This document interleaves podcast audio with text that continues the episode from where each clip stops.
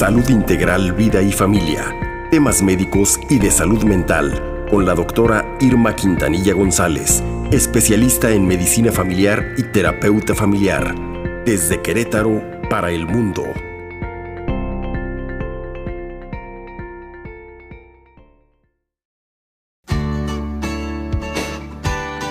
a los amigos son los amigos, ¿eh?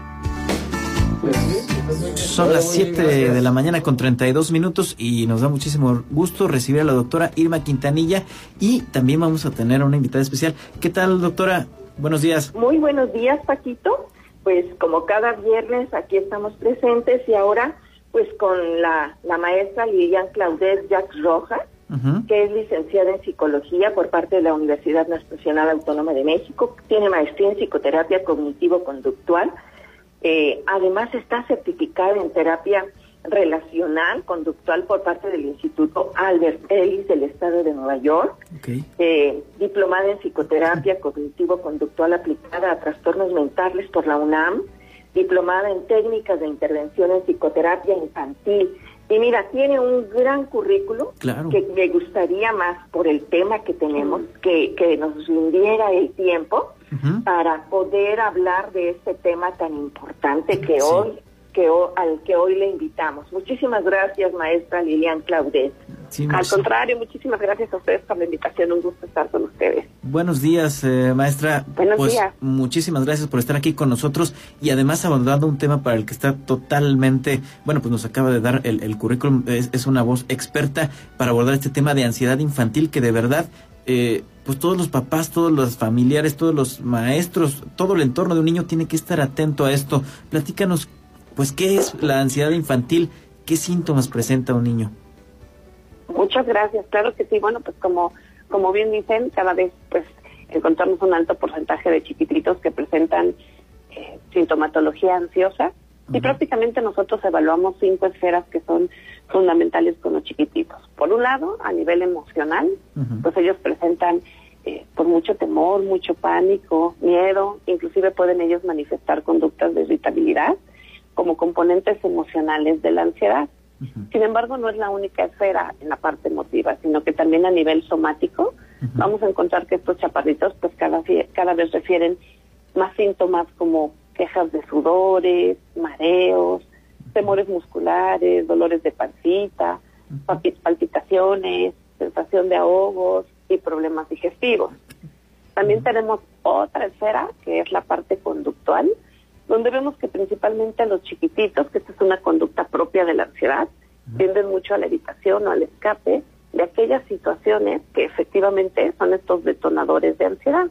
Por ejemplo, hay muchos chiquititos que a lo mejor su ansiedad radica en eh, participar en alguna exposición, en alguna exposición por parte del colegio, en presentarse en algún baile o festival por parte de la escuela. Y normalmente estas conductas de evitación tienen que ver con presentar alguna de estas eh, de estos síntomas para ahora sí que evitar exponerse y realizar esas actividades. Otra parte son los componentes interpersonales. Muchos de estos chiquititos tienen a aislarse, ella interactuar poco con el resto de sus compañeritos y principalmente el síntoma que basándonos en el modelo, pues nosotros hacemos mucha referencia, son estos síntomas cognitivos, es decir, la forma en la que estos niños procesan la información. Encontramos que en este sentido los chaparritos manejan diálogos interiores que están repletos de predicciones y expectativas catastróficas sobre fracasos al momento de afrontar alguna situación. Son chiquititos que constantemente van a pensar que algo malo va a suceder, que no son capaces de afrontar tal situación, y si pasa esto, y si pasa aquello, son frases como muy comunes y muy repetitivas que vamos a encontrar en esos pequeñitos. Exactamente, híjole, qué importante estar atento a todos estos síntomas. Y, y, maestra, ¿qué tanto influye la familia y también a veces como padres de familia pues como hermanos, a veces qué tanto influimos para que los niños puedan desarrollar este tipo de ansiedad. La verdad es que está encontrado que en muchos de los chiquititos con ansiedad siempre aparece una o más figuras importantes para ellos que le están modelando todo el tiempo de conductas ansiosas. ¿Qué es lo que encontramos aquí? Definitivamente el ambiente del niño influye mucho en que los chaparritos presenten esta sintomatología. Normalmente vamos a encontrar, por ejemplo, papitos, ¿no? O mamitas que tienden a eh, modelar eh, situaciones un tanto como catastróficas, es decir, que constantemente están preocupados de mejor no corras tanto, no te vayas a caer, mejor no hagas esto tú solito porque a lo mejor no puedes, este no te expongas a ese tipo de situaciones porque es peligrosa. Pues constantemente hay un discurso donde los papitos, ¿no? Están eh, comunicando a los chicos que puede ser que esa conducta sea de alto riesgo y de alguna manera no lo puedan lograr que de hecho este es el centro de, la ansiedad dentro de la terapia cognitivo-conductual. Los niños tienen una percepción de que sus recursos no son lo suficientemente buenos para poder hacerle frente a esa situación que para ellos les está generando ansiedad. Entonces encontramos papás que refuerzan conductas que tienen que ver con no hacer cosas y por el contrario castigan conductas que tienen que ver con hacerlo. Ejemplo, si a lo mejor tienen dos hijos en una familia y uno de los hijos dice, no sé, me quiero ir a estudiar al extranjero, quiero irme de campamento, los papitos de los niños ansiosos normalmente van a decir, pero ¿cómo crees? ¿Cómo te quieres ir? ¿Qué difícil va a ser? ¿Qué vas a hacer? Y está lejos, y si se te presenta un problema, ¿cómo lo vas a resolver? ¿No? Mientras que aquel hermanito o aquel hijo que dice, yo mejor no salgo, yo mejor me quedo aquí en casita, yo mejor no me arriesgo, a esos chiquititos los papás le dicen, muy bien, bárbaro, qué bárbaro, ¿no? Qué bien te cuidas. Es decir, todo lo que tiene que ver con mucha autonomía pareciera ser que es castigado. Y aquellas conductas que tienen que ver con quédate quietecito y no te me mueras, son reforzadas y felicitadas por los papitos que como comparten también síntomas ansiosos, pues dudan de poder enfrentar cualquier situación que se les presente.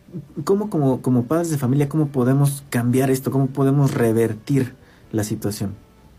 Creo que algo importante con los papitos es que acompañemos a los niños, sobre todo en aquellas situaciones en las que ellos están experimentando algún temor. Muchas veces, por ejemplo, vemos conductas tan básicas como cuando el chiquitito se cae de la escalera, de la resbaladilla, por ejemplo, ¿no? El niño experimenta ya cierto temor a ese, a ese objeto o a ese juego, y muchos de los papitos normalmente tienen por decir condenada a resbaladilla mala, ya no te subas ahí, ¿no? Y ya no vuelvas a experimentar cualquier tipo de incomodidad o sufrimiento. Yo lo que diría es que los papitos tenemos que acompañar a los niños a afrontar esas situaciones que generan como temor. Ejemplo, pues nos dolió, ahora me subo yo contigo, ahora me subo ayudándote, ahora súbete tú solito, ahora vuélvete a subir solito y aquí yo te veo, ¿no? Y es más bien exponerlos a aquellas situaciones que tienen temor o miedo acompañándolos. Nosotros tenemos que ser esta fuerza o este recurso protector para que el niño, en lugar de evitar cualquier situación que teme, más bien nosotros podamos acompañarlo. Ejemplo, a veces vemos que los hijos llegan a tener algún conflicto por parte de la escuela con algún compañerito. ¿Y qué es lo que nosotros hacemos? Pues normalmente muchos papás tienden o a sacarlos de la escuela o son chiquititos que ya están en tres escuelas diferentes, porque cada vez que presentan un conflicto, los papás les enseñan conductas de evitación. Vámonos de esta escuela, ya no le hables a este niño, ya no te subas a la resbaladilla, cuando en realidad lo que nosotros tendríamos que hacer es acompañarlos y decir, ok, el chaparrito te molestó, esta es la opción, vamos a intentar resolverlo de esta manera, si no voy yo y hablo a la escuela, pero al final es hacer frente, afrontar en lugar de evitar. Esa tendría que ser nuestra misión como papá. Este, maestra Lilian, te saluda Sergio Magaña, muy, muy buen día, gracias por participar. Gracias, Sergio. Buenos días. Esto que, esto que nos está comentando me lleva a preguntarte cuáles son los, las maneras de pensar o creencias o conductas que muestran las personas con ansiedad, por favor. Perfecto, muchas gracias. Muy buena pregunta en ese sentido. La creencia que normalmente tienen de acuerdo a este modelo de terapia es que la gente con ansiedad percibe que el mundo es un lugar peligroso, un lugar complicado, un lugar difícil perciben a las demás personas como fuertes, como habilidosas, como que saben hacer frente a esta situación, pero ellos a sí mismos se, se perciben como con pocos recursos para poder hacer frente a las dificultades de la vida. Por eso inclusive mucha gente con ansiedad tiende a tener conductas de dependencia, porque considero que mis recursos no son lo suficientemente fuertes para hacer frente a estos retos de este mundo tan peligroso, tan hostil, tan complicado y entonces dependo de un otro que veo mucho más fuerte que yo y del cual me quiero agarrar para que de alguna manera yo pueda sobrevivir en esta selva, digámoslo así, ¿no? Esas son las creencias básicas. Esas son las creencias básicas. Entonces las personas se angustian cuando sienten los síntomas físicos de la ansiedad. ¿Cuáles son los más comunes, maestra? Y normalmente muchas veces vamos a encontrar que las personas tienden a experimentar temor ante las sensaciones físicas de la ansiedad, como puede ser la taquicardia, la sudoración, este, que la boca se seca. Sin embargo, algo que ayuda mucho en el proceso terapéutico ante estas situaciones es explicarle a la gente que todos estos síntomas o todas estas respuestas del cuerpo, por el contrario, nos están indicando que nuestro cuerpo está haciendo pues su trabajo bastante bien. Es decir, cuando nuestro cerebro percibe que de alguna manera estamos en una situación de peligro, lo que hace nuestro cerebro es activar diferentes órganos para dar una respuesta que nos permita sobrevivir, porque esa es la, la finalidad o el valor de la ansiedad como emoción, la sobrevivencia. Entonces, cuando nuestro corazón empieza a palpitar muy fuerte, la gente en ocasiones asocia que tiene que ver con un peligro, con un problema cardíaco, cuando en realidad lo que estamos encontrando es que nuestro corazón está bombeando más sangre para llevar más sangre a nuestros músculos y poder hacer frente a las extremidades, perdón, hacer frente a los riesgos, obteniendo más fuerza en nuestras extremidades por si nosotros tenemos que huir o que escapar. También vemos que nuestro cuerpo está haciendo muchos cambios al momento de la ansiedad para poder hacer frente a esa amenaza que percibimos. Y entonces empezamos nosotros a sudar frío porque empieza una serie de cambios dentro de nuestro organismo que en realidad esta sudoración lo que quiere hacer es regular todo el calor generado por nuestro cuerpo.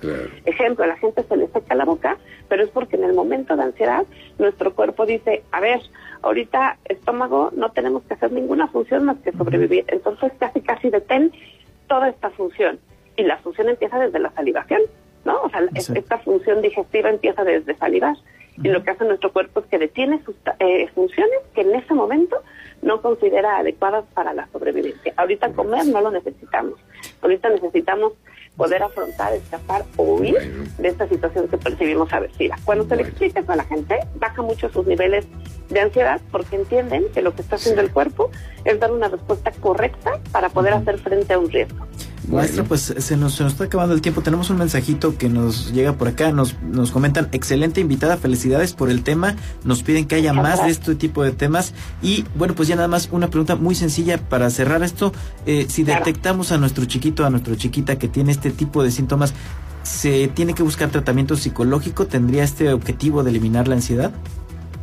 Sí, el objetivo muy bien. Yo creo que si vemos que nuestro chiquitito está presentando estos síntomas, sería increíble apoyarlo con apoyo psicológico.